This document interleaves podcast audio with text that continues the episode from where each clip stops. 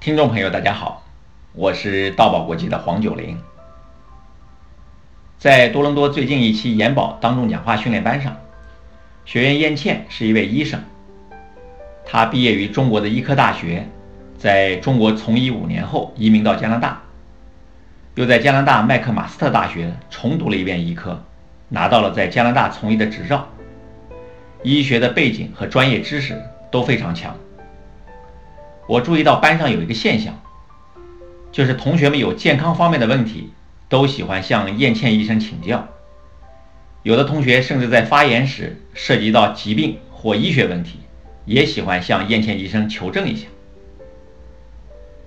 为什么会有这样的现象呢？我了解大众的心理，对于专业方面的问题，众人都喜欢听听专家权威的意见。因为专家权威的背景和专业知识，让人们觉得他们的话更专业、更可信。今天，我就要和大家聊一聊支撑演讲主体的第三种材料——权威证言。卡耐基在《语言的突破》这本书里提到，他有一位学员在讲到术业有专攻的话题时，引用了美国钢铁大王安德鲁·卡耐基的一段话。我认为，一个人无论身处哪一行业，要想获得成功，必须成为这一行业的佼佼者。我对于一个人分散精力的做法并不认可。在我的经验里，很少见到多方涉猎的人会赚到大钱，制造业就更不必说了。成功的人都是只选一个行业，然后在这个行业执着奋斗的人。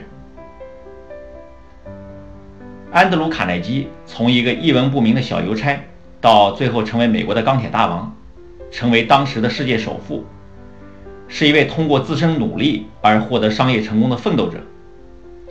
他还是世界上最早做出裸捐的人，是美国人民心目中永远的英雄和个人奋斗的楷模。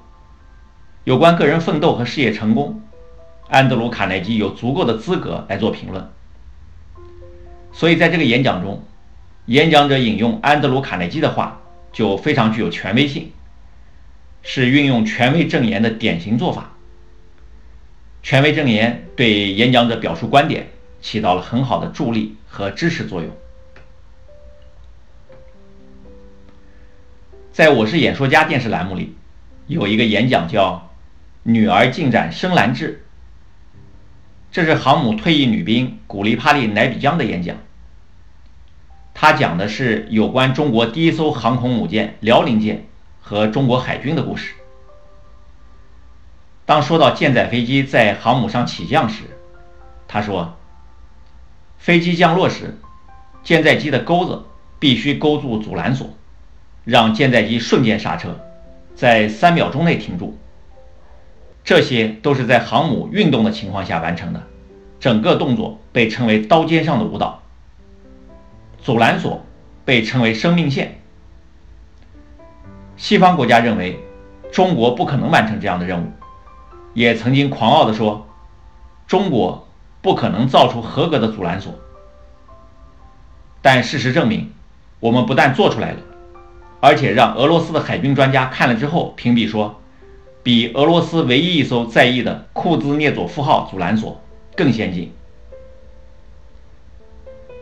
在这里。古利帕利适时地提出了俄罗斯海军专家的证言，对于他强调论点起到了很好的佐证作用。他接着讲到，中国自百年那场悲壮的甲午海战开始，极度渴望海军的强大。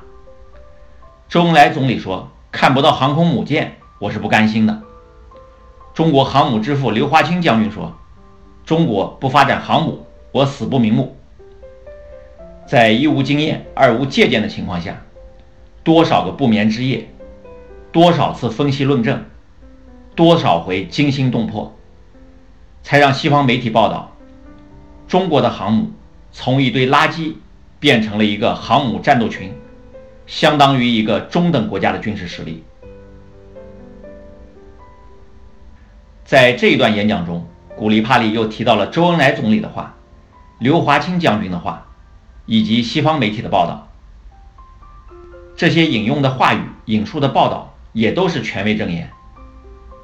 可以说，古利帕利在他的演讲中充分地使用了权威证言这一强有力的工具，增强了他演讲的力度和高度。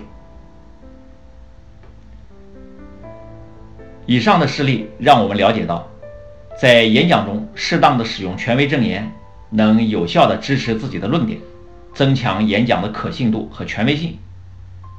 但是在引用之前，要问自己以下几个问题，来测试一下这个证言是否适用。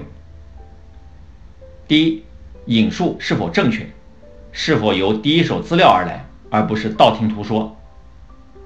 第二，引述是否来自该权威的专业范围或知识领域。第三，被引述的权威是否为听众熟知和尊敬。如果这三个方面的回答都是是，那权威证言就一定会为你的演讲增光添彩。好，今天的节目就到这里。大爱能言，善道为宝。我们下一期节目再见。